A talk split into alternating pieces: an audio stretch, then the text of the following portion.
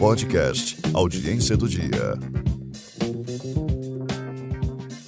Olá, ouvintes do podcast Audiência do Dia. Aqui quem fala é o Rafael Baima, apresentador do podcast.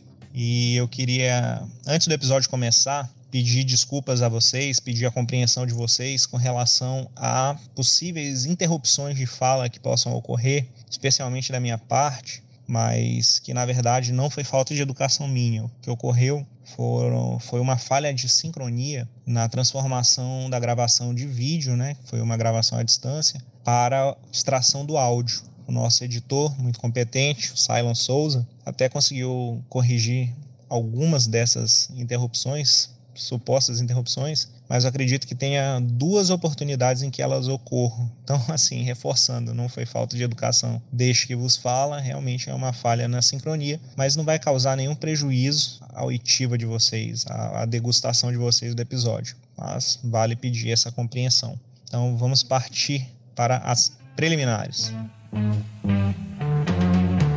Das preliminares.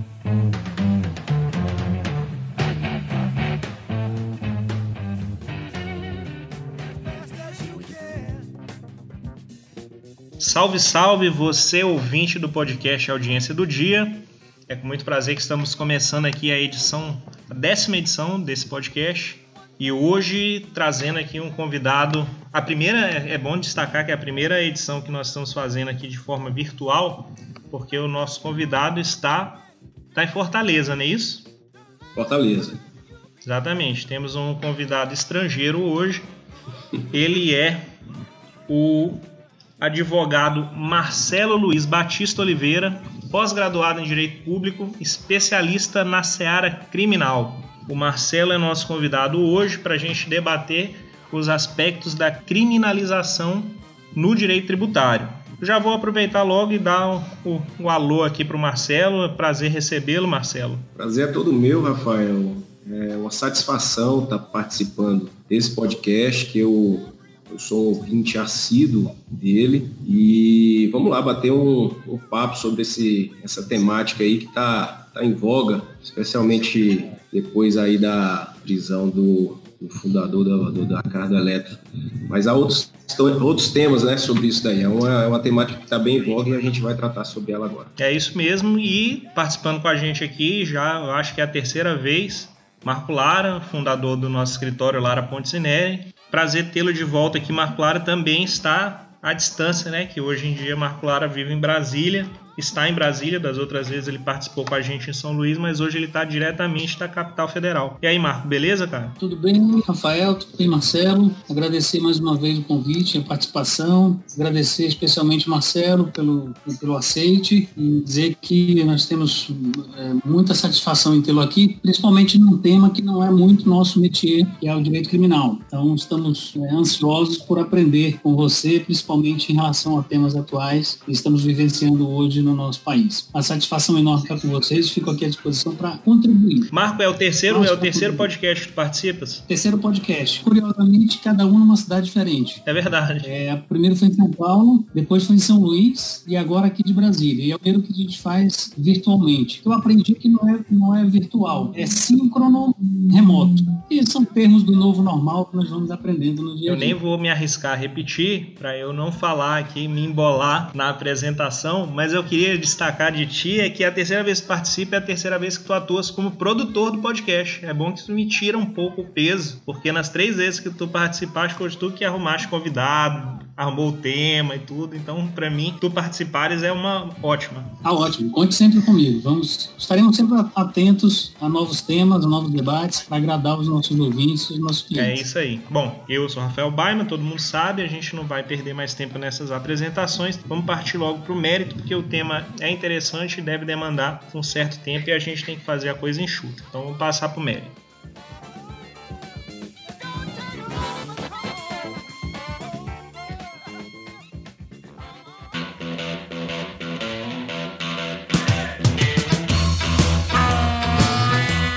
Mérito.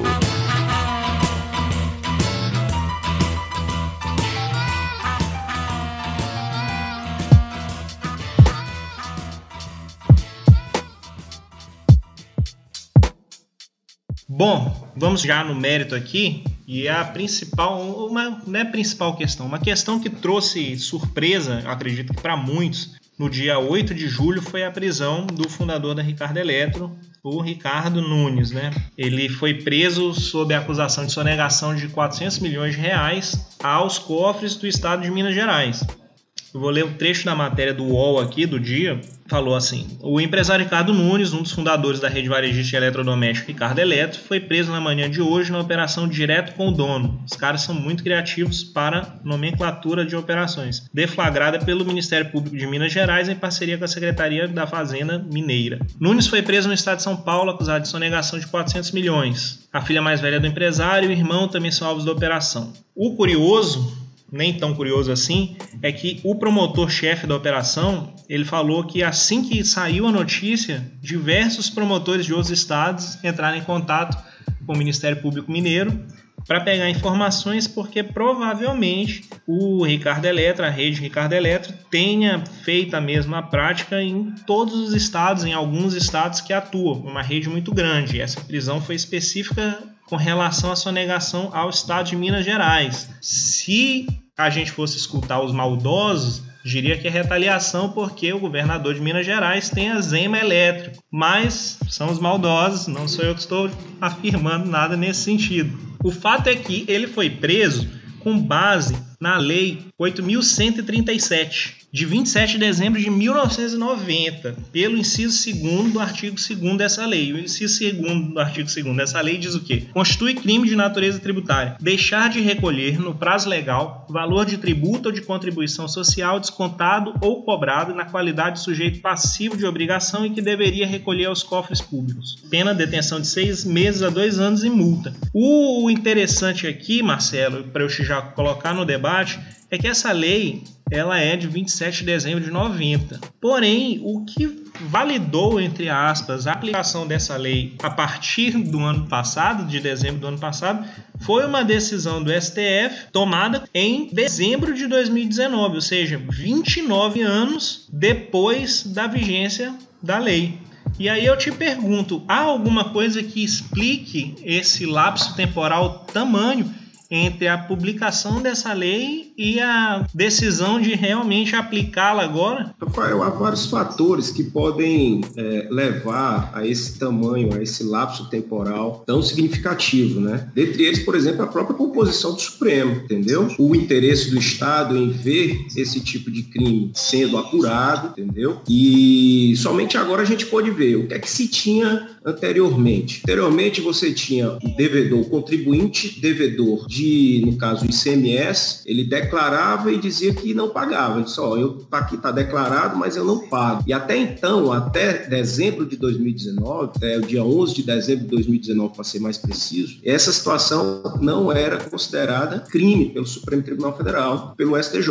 O ministro Luiz Fux, que, aliás, o ministro Luiz Roberto Barroso, relator do RHC 16333 34 de Santa Catarina, que deu ensejo a toda essa situação, ele mudou completamente essa, essa, essa temática, a visão do, do, dos tribunais superiores com relação a isso. Lembrando que ainda não houve, o placar ainda está 6 a 3 ainda faltam dois ministros para votar. O ministro Dias Toffoli pediu vista do processo e até agora dando, mas a maioria já está formada, entendeu? Então, é, vários fatores podem, podem ter, ter contribuído para isso, como eu falei, é, vai desde a composição do Supremo, né, desde 1990 até agora, e do próprio interesse do Estado em apurar esse tipo de crime.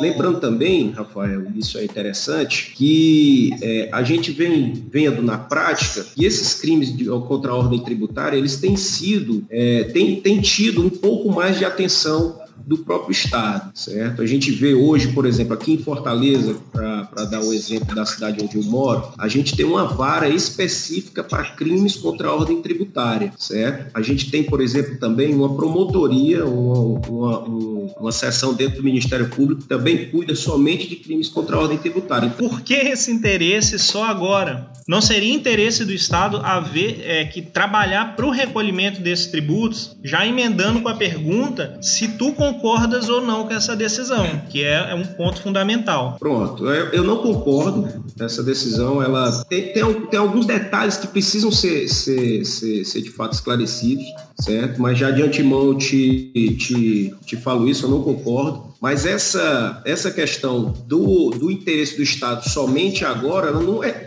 não é somente agora, ela vem de uns anos para cá, entendeu? De, talvez de 10, 10 anos, 15 anos, quando esses crimes contra a ordem tributária também trouxeram a reboque outros crimes, como de lavagem de capital, crime de organização criminosa, entendeu? Então, tudo isso, é, eles viram, a, a, o Estado tomou ciência de que os criminosos estavam migrando de determinadas, determinadas condutas delituosas né, para esse, esse, esse crime contra a ordem tributária e a partir disso houve, de fato, esse interesse aí por conta, de, especialmente de lavagem de capital.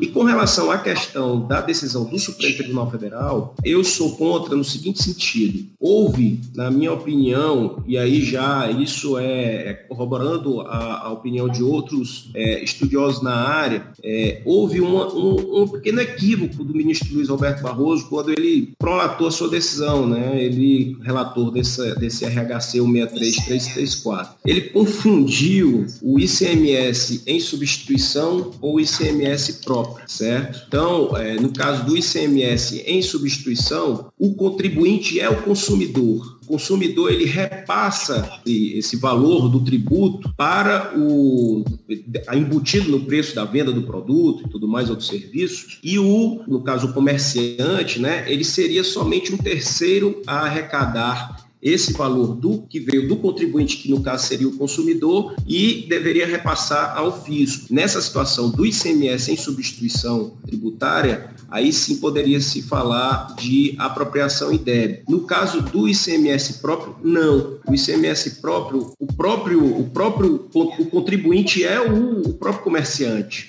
entendeu? Então, o dinheiro que ele embute no, na, na venda de produtos ou de serviços que ele paga, como por exemplo é o de aluguel da, do, do, de uma sala, como por exemplo é, dos encargos trabalhistas do, do, dos seus empregados e tudo mais, isso aí ele pode embutir no preço da, do, seu, do seu produto ou serviço e aí o, o consumidor pagaria para ele, mas isso aí é dele. Isso aí é dele, no caso do ICMS próprio, é dele. E houve essa confusão por parte do Supremo Tribunal Federal. Além disso, tem que ver também a questão, mas isso aí o, o próprio Supremo deixou claro, a questão do devedor quanto mais, certo? Essa questão do devedor quanto mais, ela precisa ser, ser, ser analisada. Eu vou ler nas palavras do, do ministro. Ele falou: o contribuinte que, de forma quanto mais e tá. com dolo de apropriação, deixa de recolher ICMS cobrado do adquirente da mercadoria ou serviço incide no tipo penal do artigo 2, inciso 2 da Lei 8.137. Então, essa é a questão aí que tu estás falando do quanto mais, né? Isso, é, o, é aquele, é aquele é, devedor, é aquele contribuinte que costumeiramente ele deixa de pagar os tributos, né? Mas não só isso, ele, além dele não pagar o tributo, ele usa essa parte que ele não pagou para incrementar o produto dele, isso daí ferindo especialmente a livre concorrência e tudo mais, isso é primordial e deve ser é, sempre observado no. Vai, Marco, no, no, tem uma pergunta aí. Aproveitando esse gancho, eu estou alinhado aí com, com o Marcelo, eu também discordo do posicionamento do, do Supremo e aproveito o gancho, adiantando aí essa, esse meu sentir, para colocar uma questão, uma pergunta. O próprio Supremo Tribunal Federal, ele editou a súmula 323, o verbete da súmula 323, que considera inadmissível a apreensão de mercadorias como forma forçada para a cobrança de tributos. Então, a jurisprudência do, do, do, Supremo Tribunal, ela tem, tem se alinhado a esse entendimento há algumas décadas. Mesmo antes da edição da lei. Eu queria saber se, na opinião do Marcelo, essa mudança de entendimento não representaria uma incoerência, além desse aspecto do, de, da substituição tributária, é, ao próprio princípio é, da liberdade, que é o nosso é, segundo a maioria dos doutrinadores, o nosso maior valor jurídico, maior bem jurídico depois da vida. É o segundo maior bem jurídico, é a liberdade. Então, uh, existem diversas, diversos outros exemplos em outros campos, inclusive no campo do, da prestação de alimentos, também é uma é um valor inestimável porque visa prover os alimentos para a sustentação da vida humana. Né? Então, e vigora o Pacto de São José da Costa Rica, que impede, é, permeou uma grande discussão sobre prisão em razão do, do, do, devedor de pensão alimentícia e tal. Mas o, como o foco aqui é tributário, eu queria saber se essa mudança de posicionamento, ou se, ou se esse posicionamento mais recente do Supremo Tribunal Federal não estaria em contrariedade à súmula 323 da própria Corte Suprema, que evita ou proíbe a apreensão de mercadorias como se eu não posso apreender mercadorias, no caso contribuinte, a pagamento de tributo, com, com maior razão, eu não poderia determinar a sua prisão com a mesma finalidade, até porque o, o, o contribuinte preso ele não terá condições de gerir o seu negócio e, consequentemente, não terá condições de pagar o tributo. E tudo sem falar na ciranda econômica que vivemos no mundo atualmente. Né? Óbvio que não vamos justificar aqui a atitude do devedor quanto mais. Esse sofrer os rigores da lei. Mas um, devedor eventual se encontra nessa situação em decorrência de uma sazonalidade econômica e que por uma razão ou outra deixa de, de, de pagar o CMS, eu acho que a medida acaba sendo extremada demais, incoerente com o posicionamento da corte e ineficaz na sua finalidade. E aproveitando o essa é a primeira pergunta, já para não interromper propriamente, eu queria uh, te ouvir um pouco, Marcelo, a respeito da. Uh, tudo bem, aconteceu a ordem de prisão, vamos, vamos tomar o exemplo do, do, do administrador da, da, Ricardo Eletro. Tudo bem, ele adere a um parcelamento. Temos agora um recente refis do governo, editado agora no finalzinho de junho, refis da crise, do, do da, da, Covid, etc., que permite aí descontos consideráveis no pagamento dos encargos, multas multa, juros e etc., para quem aderia às condições propostas pelo governo. Eu te pergunto, nessa hipótese, mesmo tendo havido prisão, mesmo sendo constatado o débito, o parcelamento, ainda que depois da prisão, ele tem a eficácia de suspender a punibilidade em decorrência desse crime? Uma pergunta de natureza prática. Incoerência do STF no posicionamento em face da súmula 323 e a possibilidade de suspensão da punibilidade em razão da adesão ao refis por parte do empresário. Perfeito, Marco. Excelente a sua colocação. Vamos por partes aqui, né? Nessa primeira parte, eu concordo contigo plenamente, mas a gente, de fato, como você bem colocou, a gente tem que separar o joio do trigo. A gente aqui não pode ser romântico e achar que não existem empresários que não sonegam impostos, que não criam empresas laranja para sonegar impostos. Esse tipo de gente, esse tipo de empresário, os rigores da lei, como você bem colocou. Mas o devedor eventual, o empresário que eventualmente está é, numa dívida, né, numa situação de crise econômica, como você também bem,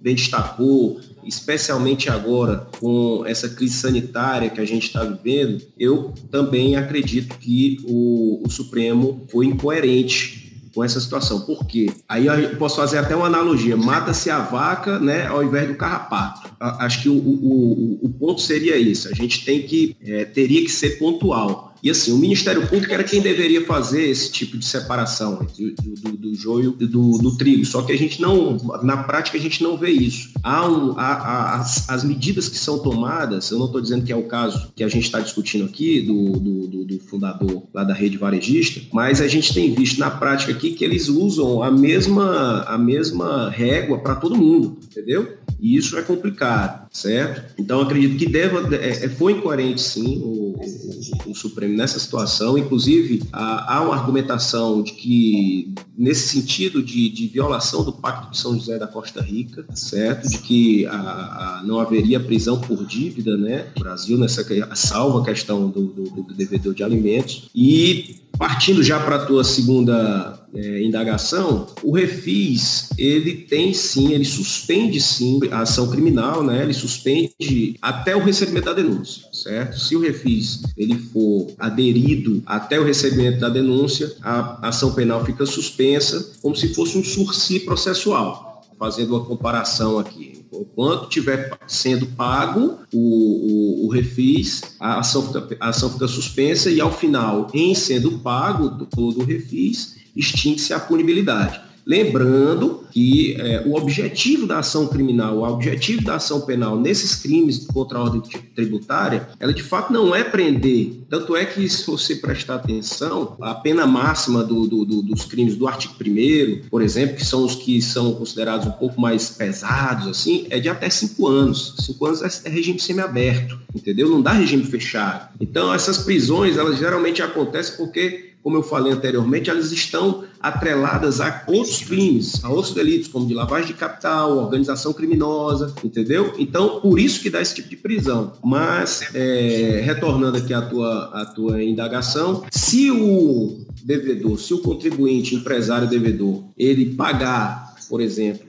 toda a, a, dívida sem precisar do refis, eu não estou falando agora do refis, mas se ele pagar até o trânsito em julgado da sentença penal condenatória, ele tá, tem eu, livre é, é, caso vocês me permitam, com todas as venhas possíveis, eu não concordo com o, o, pensamento de vocês, mas é esse é, é por, por, isso que a gente está aqui debatendo, porque por, por alguns motivos. O primeiro deles é porque há a questão do quanto mais. Exato. Então, assim, é evidente que há necessidade de discutir o que seria quanto mais. Mas não estaremos aqui é, enquadrando, Marco, como tu falaste, o eventual. Então, assim, eu acho que o eventual a gente tira disso. Nós estamos falando de sonegadores quanto mais. Pessoas, empresas, pessoas que são muito, muito, me fugiu a palavra aqui, muito prejudiciais ao país, cara. E eu digo isso não romantizando aqui na questão de haver crime, de haver contratação, etc., de não ter emprego para os trabalhadores, mas uma empresa que atua dessa forma, ela acaba fechando inúmeras outras menores. E aí sim há uma prejudicialidade flagrante Imagina quantas empresas essa rede de comércio não fechou no interior. Empresas menores, empresas familiares, que vem a avalanche e leva tudo. E com isso, sim, a gente vai vendo a Amazon, que o cara lucrou 13 bilhões num dia. Eu acredito piamente que no futuro nós vamos ter duas empresas de comércio só, de varejo. Olha que situação esdrúxula que a gente está caminhando. Justamente por brechas legislativas e judiciais como essa. Então eu discordo com a devida vênia. Eu acho que a lei é salutar e a decisão ela deve ser cumprida. Óbvio, nós estamos falando aqui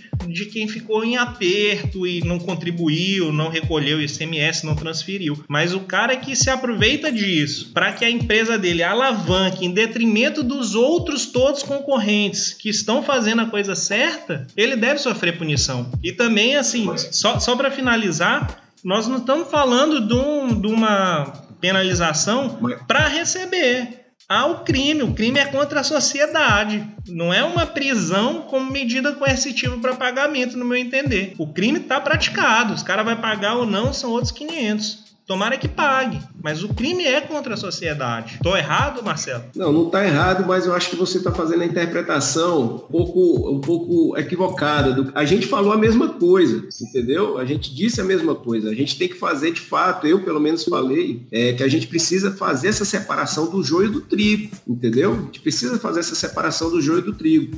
Então, é, o devedor, quanto mais, o, o, o, aquele empresário é, que dolosamente comete esse tipo de crime, eu entendo que nessa situação em específico o Supremo andou bem, certo? Só que ele se equivocou quando ele falou do, do ICMS, ele falou do ICMS próprio. Há um erro técnico aí do, do, do, do ministro Luiz Roberto Barroso, entendeu? Então a gente precisa também ficar atento a essa situação.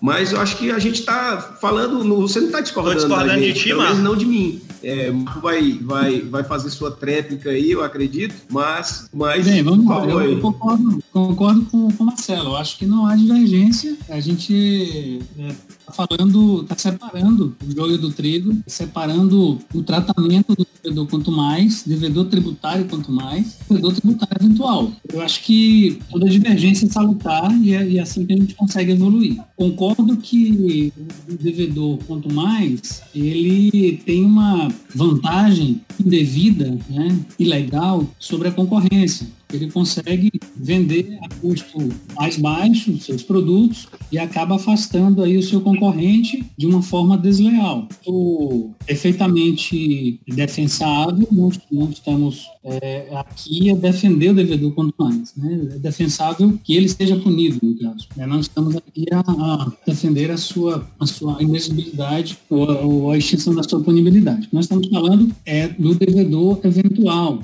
né, que, como o Marcelo bem colocou, era uma outra questão que já aproveito aqui a deixa, é que nos bancos de faculdade, desde os primórdios, é, desde os prolegômenos de direito penal, nós aprendemos que nulo, nulo crime, nula pena, sine né?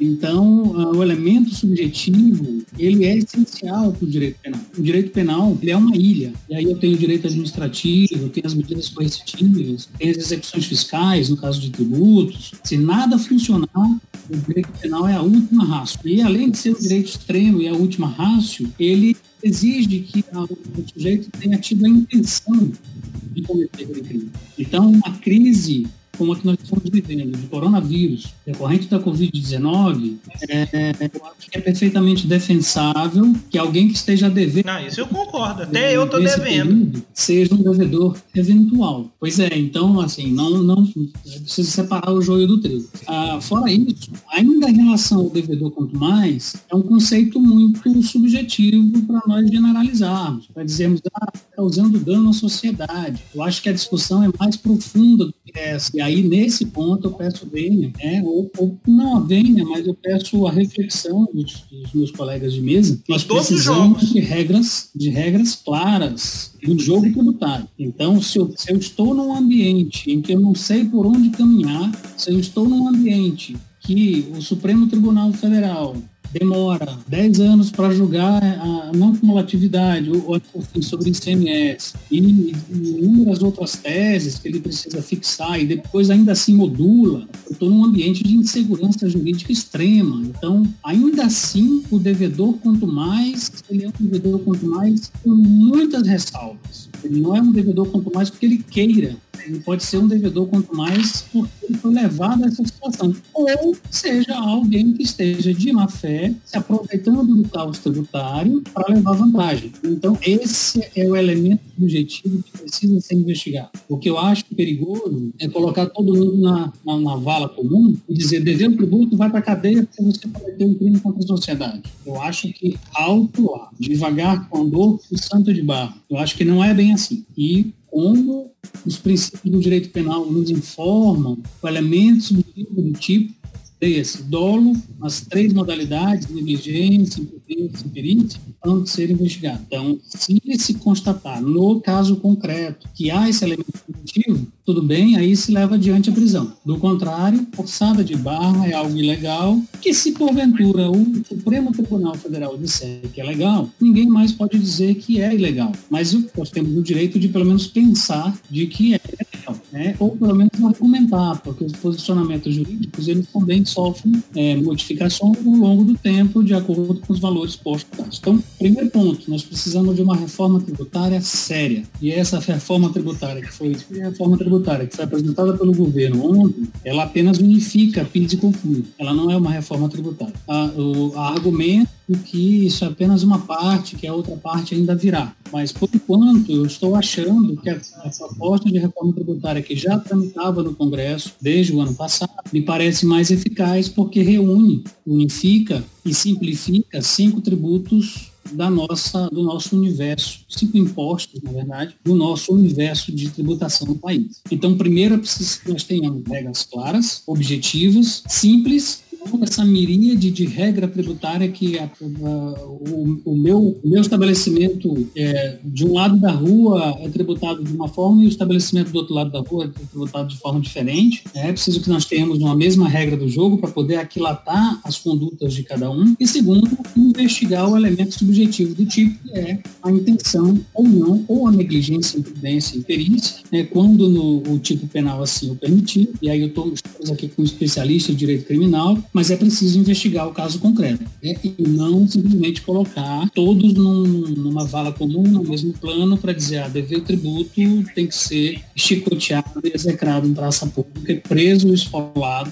porque cometeu um crime de lesa sociedade. Eu não, não vejo bem dessa forma, eu sou bastante garantista. Acho que há mecanismos da gente preservar valores sociais né, nesse aspecto. Para evitar a possibilidade de qualquer falsa simetria aí na análise de colocar em vala comum, é só deixar claro que a decisão da STF falou que são dois requisitos claros: o dolo de apropriação e a forma quanto mais. Então precisa ter a junção desses elementos para que haja a condenação à prisão. Mas a gente passa desse assunto porque vale a pena a gente tratar nos efeitos da pandemia e na questão tributária. Antes disso, eu só queria falar, dar uma pincelada aqui sobre a reforma, que tu falaste que está havendo só a unificação de PIS e COFINS, e a gente que teve um trabalho disso no início do ano passado, e que envolveu consultas até com outros tributaristas de Brasília, a gente já sabia que isso ia acontecer por conta do julgamento que o Marcelo falou mais cedo da questão do PIS e COFINS, né? Então é óbvio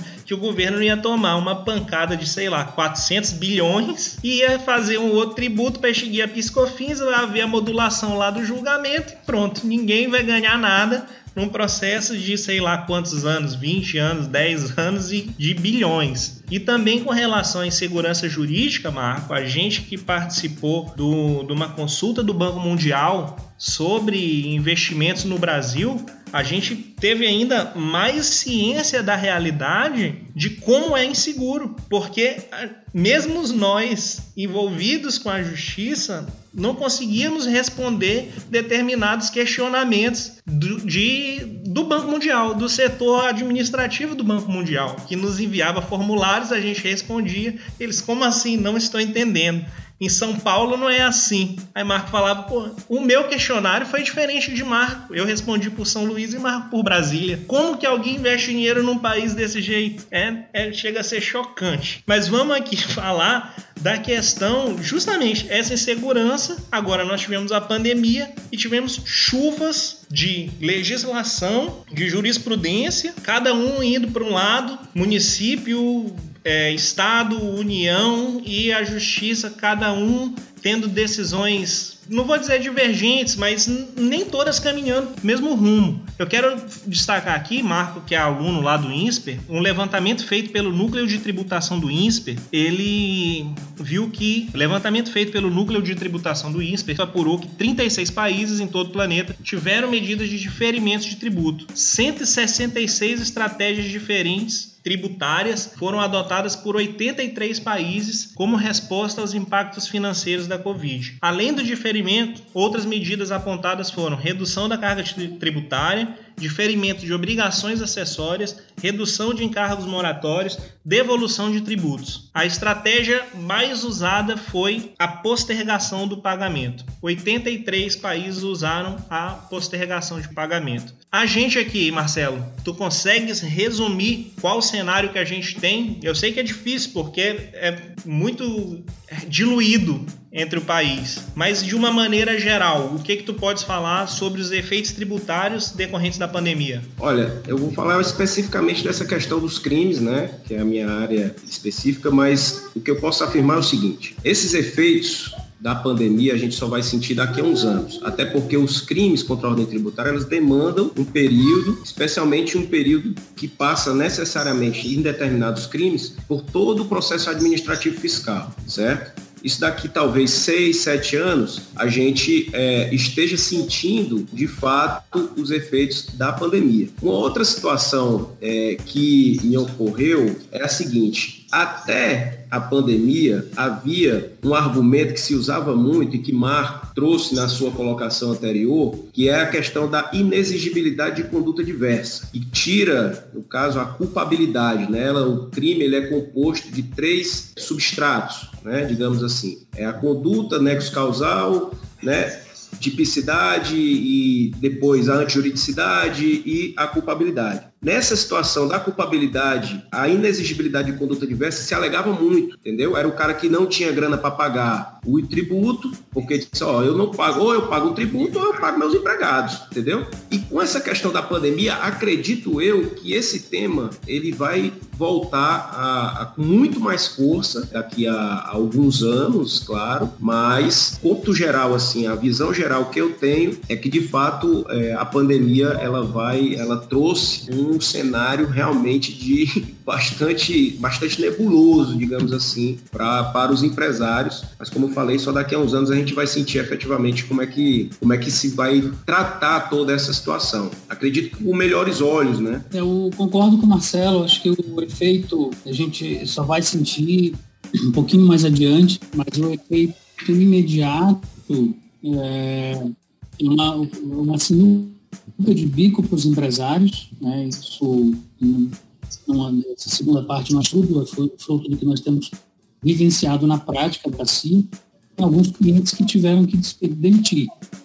Né? E, o, e o, uh, principal argumento era de que não haveria condições de é, suportar uma, uma garantia de emprego, que a proposta é, houve até a proposta do governo para é, auxiliar nesse período durante o pagamento de, de percentuais de acordo com os, os valores recebidos é, a título de salários, mas em contrapartida o empregador deveria garantir o emprego por quatro meses. Então é, isso é, gerou uma insegurança muito grande porque esse período não coincide com o período de produção de uma vacina eficaz contra, contra a Covid-19 e cujos testes apontam aí para, na melhor das hipóteses, o melhor dos cenários, para o final do ano, isso trouxe uma, uma insegurança jurídica enorme e muitos empregadores optaram por, por rescindir os contratos de trabalho mesmo, porque não teriam fôlego né, para poder suportar é,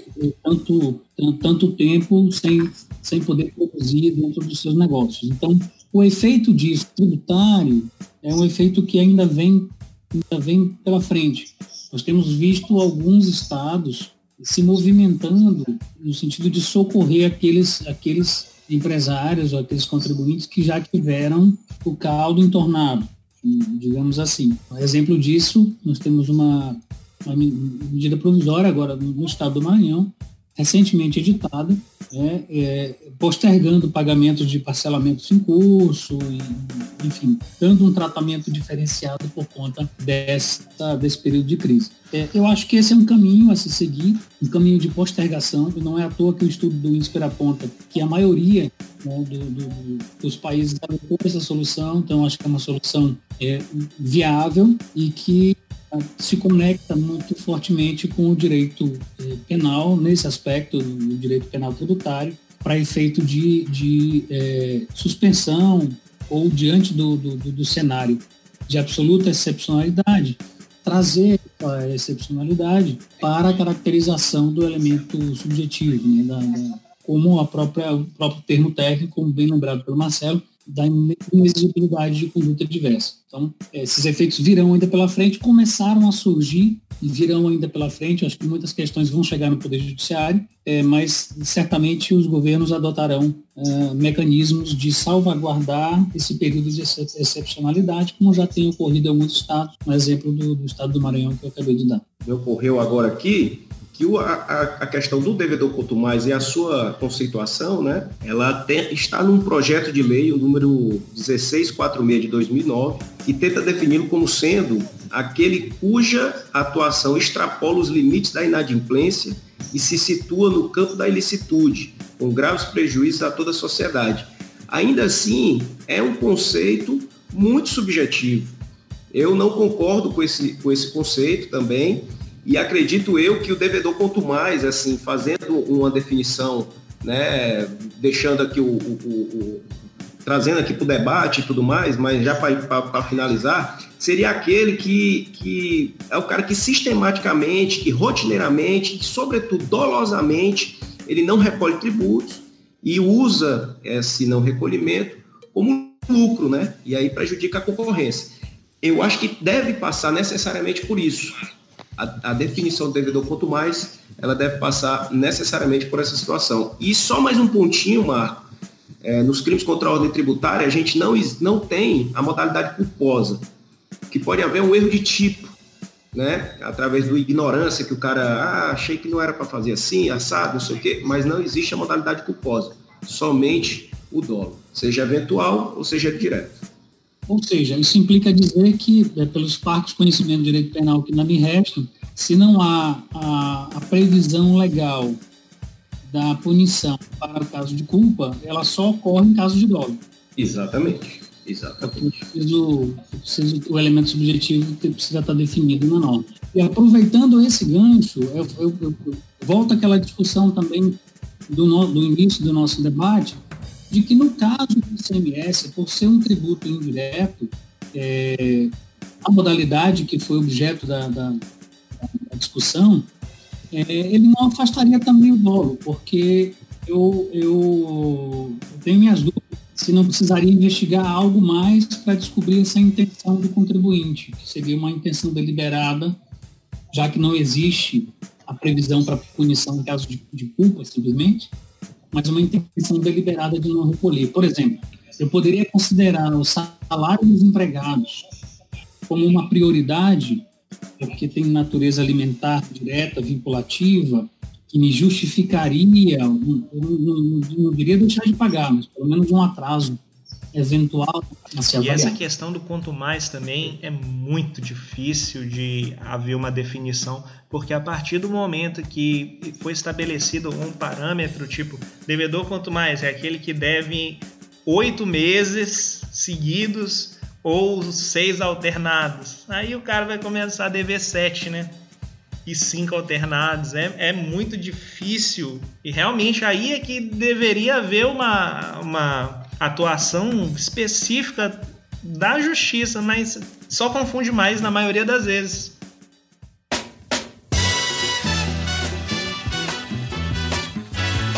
Alegações finais.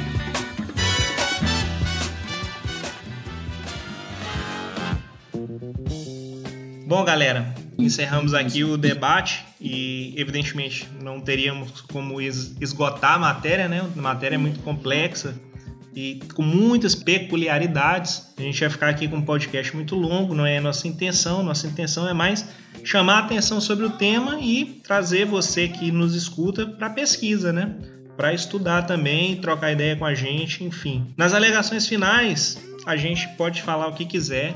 Eu vou começar falando que o Marcelo está ali com uma camisa do Fortaleza, que anteontem meteu 3 a 1 eu esqueci em quem, cara, no América de Natal, não é isso? Classificou-se para as quartas de final da Copa do Nordeste, muito graças a Wellingol Paulista Herói. E eu deixo agora contigo, Marcelo, nosso convidado, para fazer a sua despedida aí, dizer onde a gente pode encontrar, redes sociais, o que for, cara. Cara, agradecer bastante aqui a oportunidade de ter falado um pouquinho com vocês. O tema é muito vasto. É, tinha outras coisas aqui que eu eu gostaria de colocar e não, não, não, não houve tempo, mas aí depois, qualquer coisa, eu estou à disposição para a gente poder conversar novamente. E agradecer mais uma vez, cara, e me sigam lá na, na, nas redes sociais, é moliveira.advocacia, tá? É o meu Instagram profissional.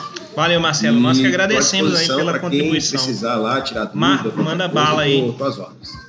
Eu é, queria dizer que é, Marcelo é um grande parceiro, não titubeou para aceitar o convite do podcast, aceitou de bate pronto e, e assim, eu agradeço demais a, a colaboração. Óbvio que o tema é vastíssimo, mas eu acho que a gente consegue despertar pelo menos o interesse aqui do ouvinte no eventual aprofundamento. E queria contar aí com, com o Marcelo uma eventual nova oportunidade, né? Quizá num seminário nós tenhamos aí pelo menos mais pelo menos um dia de debate, para poder chegar a alguma conclusão.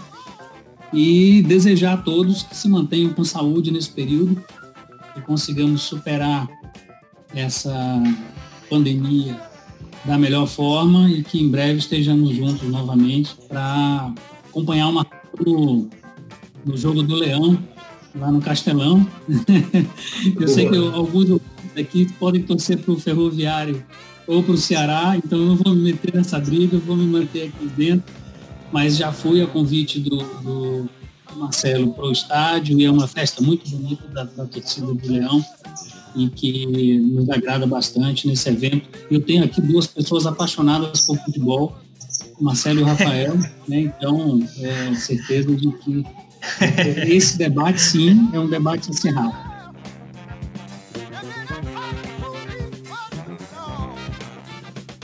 Bom, galera, estou voltando aqui para agradecer a todos, principalmente pela compreensão das pequenas falhas técnicas que nós tivemos. Desejar a vocês uma boa semana, uns bons 15 dias, que é quando vai sair o novo podcast. Forte abraço e até a próxima.